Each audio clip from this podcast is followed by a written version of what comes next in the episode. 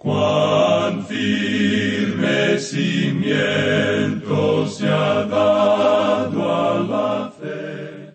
A través de la Biblia, un análisis de la Biblia libro por libro que le ayudará a crecer espiritualmente. Estos estudios fueron diseñados por el doctor J. Vernon McGee. Acompáñenos en este fascinante recorrido a través de la Biblia. La palabra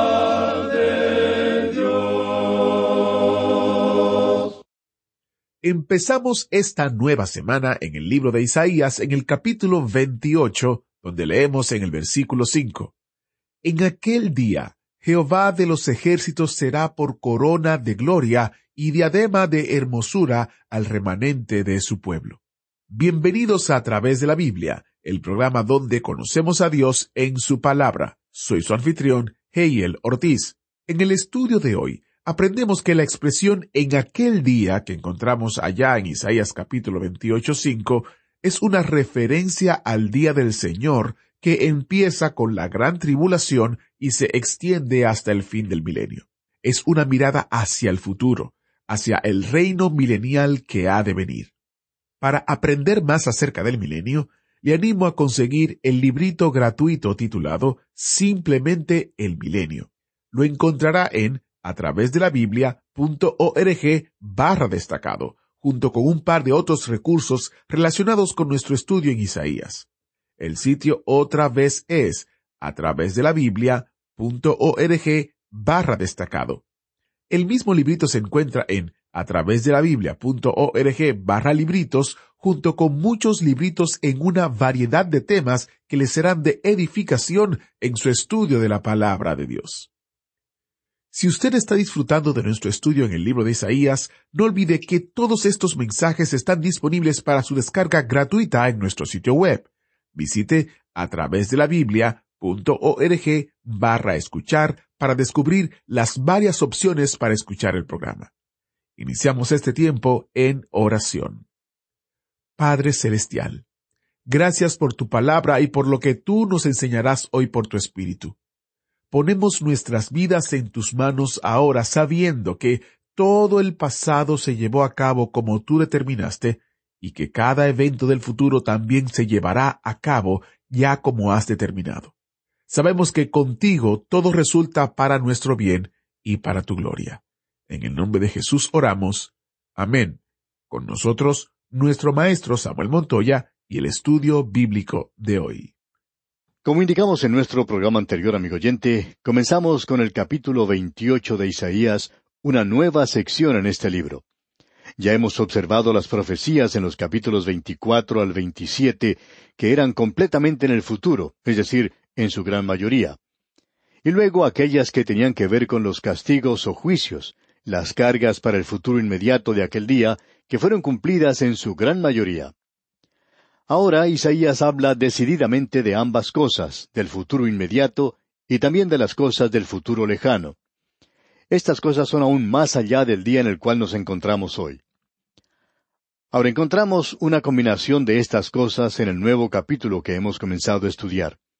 Y esta sección se dirige hasta el capítulo 35, sección en la cual usted tiene cosas inmediatas y distantes que han sido unidas de una forma maravillosa, lo cual ilustra el presente y también ilustra el futuro. Aquí encontramos aquello que ya ha sido cumplido y aquello que aún tiene que cumplirse. Hemos mencionado ya con anterioridad que aquí vamos a ver seis ayes. El primer ay que se menciona fue contra el reino del norte, llamado aquí Efraín. Y vimos que Efraín e Israel son sinónimos para las diez tribus del norte. Fue Asiria la nación que atacó al reino del norte y los llevó a sus pobladores a la cautividad. Ahora el profeta Isaías comienza hablando del futuro. El versículo cinco comienza diciendo, en aquel día. Ahora, ¿en qué día? Bueno, ya hemos dicho que eso se refiere al día del Señor. Comienza con la gran tribulación y continúa a través del mismo. Ahora se nos dice en este versículo cinco lo siguiente. En aquel día Jehová de los ejércitos será por corona de gloria y diadema de hermosura al remanente de su pueblo. Esto mira hacia el futuro, es decir, hacia el reino milenario que vendrá. Lo que provocó la caída de Efraín, el reino del norte, fue la corona del orgullo. Pero en aquel día futuro Dios los hace regresar a la tierra y entonces será una corona de gloria. Luego en los dos versículos siguientes, los versículos seis y siete, leemos Y por espíritu de juicio al que se siente en juicio, y por fuerzas a los que rechacen la batalla en la puerta. Pero también estos erraron con el vino y con sidra se entontecieron. El sacerdote y el profeta erraron con sidra, fueron trastornados por el vino, se aturdieron con la sidra, erraron en la visión, tropezaron en el juicio. Cierto hombre contaba una vez que él tenía contacto con hombres de negocios. Y él estaba diciendo en cuanto a un hombre que había comenzado a actuar de manera pecaminosa, es decir, que no era fiel a su esposa y que bebía demasiado. Y ese hombre contaba que su amigo, el hombre de negocios, había cometido ciertas torpezas en cuanto a la utilización del dinero en sus negocios, lo que había causado que los bancos no le adelantaran el dinero que necesitaba. Y la razón es que cuando un hombre comienza a beber, cuando un hombre comienza a pecar, pierde la agudeza y la claridad de pensamiento al hacer sus decisiones. Y aquí Dios nos está diciendo que eso es lo que provoca que esa nación caiga, y eso provocó el juicio sobre ellos. Ahora, pasando al versículo trece, observamos lo siguiente. La palabra, pues, de Jehová les será mandamiento tras mandamiento, mandato sobre mandato, renglón tras renglón, línea sobre línea, un poquito allí, otro poquito allá, hasta que vayan y caigan de espaldas y sean quebrantados, enlazados y presos. Ahora, secciones como las que leemos en este versículo aquí, y en realidad toda esta sección, es la que provoca que muchos expositores de la Biblia del pasado llamaran a Isaías el profeta de lo común. Y por cierto que eso es verdad. Aquí tenemos una gran declaración del profeta, y esa es la razón por la cual estamos pausando nuestra marcha aquí. Hay muchos creyentes hoy, y por lo general son creyentes que tienen algún problema, son gente que no está satisfecha con su vida cristiana. Ahora no queremos ofender a nadie en la forma como expresamos nuestras ideas, pero estas personas son en realidad ignorantes de la palabra de Dios. Y por allí se presenta alguien en la ciudad presentando algún cursillo que ellos pueden tomar, quizá de una o dos semanas, o quizá de unos pocos días, y de pronto ellos tienen la respuesta a todos los problemas. Saben ahora cómo aguantar a la suegra, cómo no pelearse más con la esposa, y ya van a ser capaces de guiar a sus hijos de la manera correcta. El jefe les va a dar aumento de sueldo, porque uno se ha convertido en una persona, bueno, maravillosa, y es como una estrella que tiene como empleado. El hecho es que esa es la solución a todos los problemas de la vida. Pero permítanos decirle, amigo oyente, y hablando honradamente, porque sabemos que hay algunos de ustedes que van a desilusionarse, y estamos recibiendo muchas cartas en cuanto a esto. Y hay muchas personas que piensan que si ellos van a pasar por cierta experiencia, que eso les ayuda a resolver los problemas. Sin embargo, se amargan, se vuelven amargados porque esa experiencia no resolvió en realidad los problemas. Amigo oyente, escuche lo que la palabra de Dios tiene que decir. No hay ningún atajo aquí en cuanto a la vida cristiana. No hay ningún camino fácil. Amigo oyente, el yugo que el Señor Jesucristo da no es una carga fácil. Y de la única forma en que usted va a crecer como creyente es de esta manera. Y esto es tan común, es tan ordinario y sencillo, que casi no lo queremos mencionar, porque en el momento en que uno lo diga, alguien va a decir, ¿y eso es todo? Bueno, amigo oyente, eso es todo, pero es necesario poner todo lo que uno tiene. ¿Quiere usted conocer la palabra del Señor? La palabra del Señor era para esta gente mandamiento tras mandamiento, mandato sobre mandato. Era nada más que la tarea diaria de estudiar la palabra de Dios renglón tras renglón, línea sobre línea, un poquito allá, otro poquito allá. ¿Y qué fue lo que sucedió? Ellos no continuaron, se echaron para atrás. Eso es todo. Ellos se encontraban en una condición de retroceso, por así decirlo. Y hay tantos creyentes que están en esa misma condición hoy.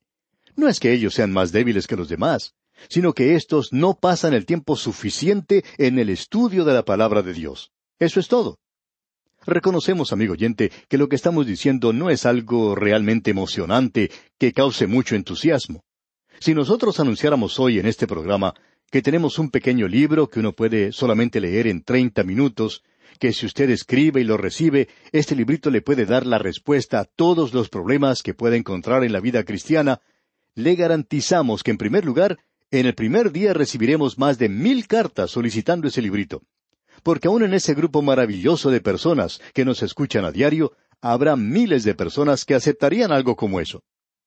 Amigo oyente, en realidad nos va a llevar a nosotros cinco años o más para recorrer toda la Biblia. Eso no causa mucho entusiasmo, ¿verdad? ¿Cinco años? Bueno, eso es lo que nos vamos a demorar, amigo oyente. Mandamiento tras mandamiento, mandato sobre mandato, renglón tras renglón, línea sobre línea. De esa es la única forma en que usted y yo lo podemos obtener. Ahora escucha lo que dice aquel versículo catorce de este capítulo veintiocho de Isaías. Por tanto, varones burladores que gobernáis a este pueblo que está en Jerusalén, oíd la palabra de Jehová. Y Dios dice, ese es el juicio para Israel en el norte, tiene que ser una advertencia para Judá en el sur. Efraín habla de Jerusalén, y Jerusalén nos habla a usted y a mí en el día de hoy. La palabra de Dios nos habla a todos nosotros.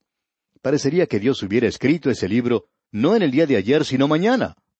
Tal es el valor actual de este libro. Notemos ahora lo que dice el versículo quince. Por cuanto habéis dicho, pacto tenemos hecho con la muerte, e hicimos convenio con el Seol. Cuando pase el turbión del azote, no llegará a nosotros, porque hemos puesto nuestro refugio en la mentira y en la falsedad nos esconderemos. ¿Cuál es ese pacto con la muerte y con el Seol? Daniel dice que esta gente va a realizar un pacto con el príncipe que vendrá, el anticristo, el hombre de pecado, el hombre impío, el rey despreciable que vendrá. Ese es Satanás, ese hombre, la bestia del mar y la bestia de la tierra. Ese es el cuadro que tenemos aquí. Y en el versículo 16 leemos, Por tanto, Jehová el Señor dice así, He aquí que yo he puesto en Sión por fundamento una piedra, piedra probada, angular, preciosa, de cimiento estable. El que creyere, no se apresure. ¿Cuál es la respuesta aquí que se puede dar hoy a la falsedad de las vidas, a la decepción que existe en todas partes hoy y que continuará creciendo hasta el momento de ese período de la gran tribulación? ¿Cuál es la respuesta? Bueno, Dios ya ha dado la respuesta. Es un fundamento, es una piedra viva, es una piedra de ángulo, preciosa, fundamento seguro. Y aquel que cree en esto no tiene por qué apresurarse. Puede descansar en él. El apóstol Pedro lo dice con toda claridad allá en su primera epístola capítulo dos, versículos seis al ocho. Dice él, por lo cual también contiene la escritura. He aquí pongo en Sión la principal piedra del ángulo, escogida, preciosa, y el que creyere en él no será avergonzado.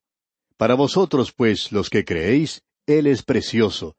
Pero para los que no creen, la piedra que los edificadores desecharon ha venido a ser la cabeza del ángulo, y piedra de tropiezo y roca que hace caer, porque tropiezan en la palabra, siendo desobedientes, a lo cual fueron también destinados. Simón Pedro nos muestra con toda claridad que esa piedra de la cual estamos hablando es Cristo Jesús. Y llegamos ahora a una sección en el libro de Isaías, donde Dios dice que para esta gente el juicio o el castigo vendrá en una forma gradual. Creemos que viene en esa forma hoy. Hay veces en que nos llega de pronto, de repente. ¿Y qué puede ser peor que un juicio repentino? Bueno, lo que es peor es algo que viene de forma gradual, tan gradual que uno ni siquiera se da cuenta. Y en el versículo 17 de este capítulo 28 de Isaías leemos, Y ajustaré el juicio a cordel, y a nivel la justicia, y granizo barrerá el refugio de la mentira, y aguas arrollarán el escondrijo. Y luego dice en el versículo veinte, La cama será corta para poder estirarse, y la manta estrecha para poder envolverse. Quizá usted alguna vez ha ido a un hotel a pasar la noche y encuentra que las mantas de la cama no son lo suficientemente largas, no alcanzan a cubrirle los hombros, y si uno hace eso, pues entonces los pies se quedan por fuera y uno se encuentra en una cama muy corta, los pies quedan fuera de ella, o si no es eso, uno tiene que dormir entonces acostado de una forma diagonal. Y eso no es bueno, ¿verdad? Dios dice, yo les doy a ustedes una cama corta, la manta no va a ser suficiente. Y de allí en adelante comenzará el juicio de Dios, y el de ellos les llegó. Bueno, en ese instante se encontraban a unos cien años antes del juicio, pero finalmente les llegó. Y en los versículos 23 al 29 tenemos lo que podríamos decir es casi la parábola del trigo y la cizaña. y allí se nos habla de diferentes clases de grano y de las diferentes formas de trillarlo. Hay granos que son duros y otros que son blandos, y uno tiene que tratar a cada uno de una forma diferente. En el versículo 28 de este capítulo 28 leemos, El grano se trilla, pero no lo trillará para siempre, ni lo comprime con la rueda de su carreta, ni lo quebranta con los dientes de su trillo. Uno tiene que tener cuidado con los granos que son blandos. Aquí se mencionan varios. El eneldo, el comino, el trigo, etc. Y todos son diferentes. Isaías dice que de esa manera es como juzga Dios. El juicio es en la cosecha.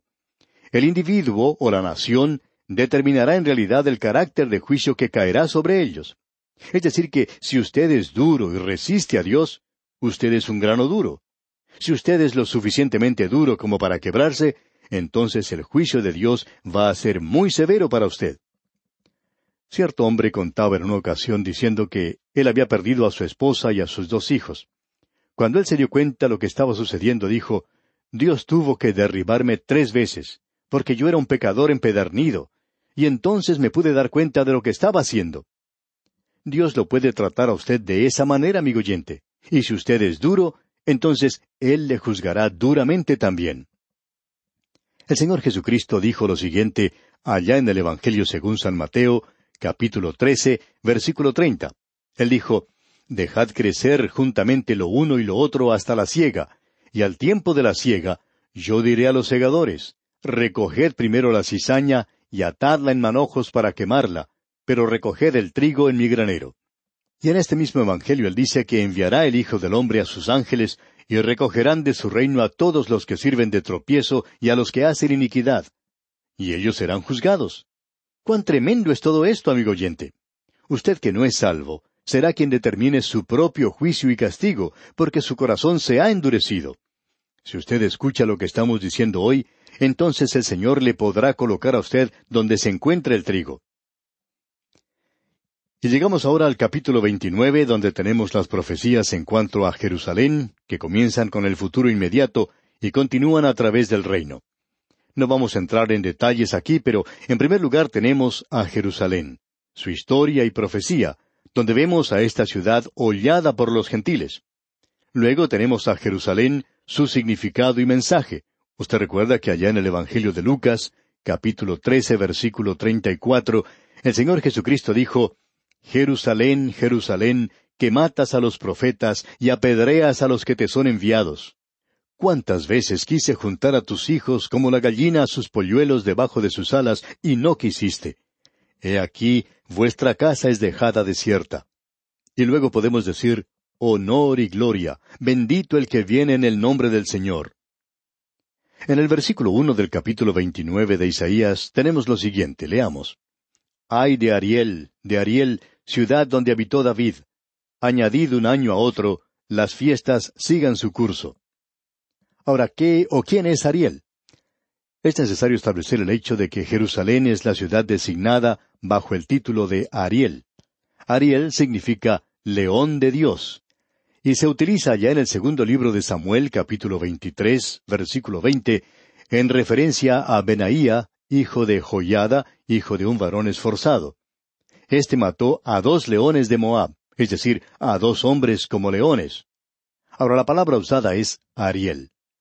En Ezequiel capítulo 43 versículo 16, la misma palabra se traduce como altar. Esta palabra puede significar bajo ciertas circunstancias el altar de Dios. Ambas designaciones son un título para Jerusalén porque esa es la ciudad donde moró David y el león es la insignia de esa familia. Nuestro Señor es llamado el león de la tribu de Judá. Y Jerusalén es el lugar donde estaba ubicado el templo de Dios, y por supuesto que allí estaba el altar. Así es que aquí estamos hablando de Jerusalén. Y leemos, ay de Ariel, de Ariel, ciudad donde habitó David. Esto es pronunciado contra esta ciudad donde habitó David, y es contra Jerusalén. Es una profecía muy destacada en cuanto a esta ciudad que comenzó en los días de Isaías y que continúa hasta el presente. Uno puede caminar por las calles de esa ciudad hoy y podrá apreciar que esta profecía se ha cumplido y seguirá cumpliéndose en el futuro. Ahora en el versículo dos de este capítulo veintinueve leemos Mas yo pondré a Ariel en apretura y será desconsolada y triste, y será a mí como Ariel. Este es un juicio sobre Jerusalén. Luego dice el versículo tres, Porque acamparé contra ti alrededor, y te sitiaré con campamentos, y levantaré contra ti baluartes. Nabucodonosor no había llegado aún, pero él vendría contra la ciudad y la destruiría. Y luego también tenemos el tiempo de los gentiles, y eso comenzó seiscientos seis años antes de Cristo, cuando Jerusalén fue destruida. El Señor dijo en el Evangelio de Lucas capítulo 21 versículo 24, Y Jerusalén será hollada por los gentiles hasta que los tiempos de los gentiles se cumplan. Luego continuamos aquí con los juicios sobre Jerusalén, y el juicio final de Dios es el ataque final sobre Jerusalén. Él va a intervenir en el último momento y librará a su pueblo de la exterminación y esos sueños de los enemigos de Dios de que van a poder establecer sus propios reinos serán frustrados y luego Dios los derribará. Y luego Él edificará su reino, lo establecerá Él mismo, como dijo que lo haría. Leamos pues esta profecía comprendida entre los versículos seis al ocho de Isaías capítulo veintinueve. Por Jehová de los ejércitos serás visitada con truenos, con terremotos y con gran ruido, con torbellino y tempestad y llama de fuego consumidor y será como sueño de visión nocturna la multitud de todas las naciones que pelean contra Ariel, y todos los que pelean contra ella y su fortaleza, y los que la ponen en apretura. Y le sucederá como el que tiene hambre y sueña, y le parece que come, pero cuando despierta, su estómago está vacío. O como el que tiene sed y sueña, y le parece que bebe, pero cuando despierta, se halla cansado y sediento. Así será la multitud de todas las naciones que pelearán contra el monte de Sión. Y vamos a tener que dejar esto por ahora, al final del versículo ocho, y luego continuaremos, Dios mediante, con el versículo nueve de este capítulo veintinueve de Isaías en nuestro próximo programa. Y como es nuestra costumbre, le sugerimos leer el resto de este capítulo veintinueve de Isaías, pues así será más fácil para usted seguir con nosotros este estudio en nuestro próximo programa. Dejamos con usted estas palabras del profeta Isaías. Tú guardarás en completa paz a aquel cuyo pensamiento en ti persevera, porque en ti ha confiado. Hasta pronto, y que Dios le bendiga. Muchas gracias al maestro Samuel Montoya por guiarnos y dirigirnos en el estudio de hoy. Qué interesante y emocionante es estudiar estas profecías acerca de el reino que el Mesías establecerá cuando venga otra vez. Si usted desea profundizar más en el libro y las profecías de Isaías, le animo a visitar nuestro sitio web para descargar una copia gratuita del comentario completo de Isaías. Encuéntrelo en a través de la Biblia.org barra comentarios, junto con los comentarios de los otros libros de la Biblia. A través de la Biblia.org barra comentarios.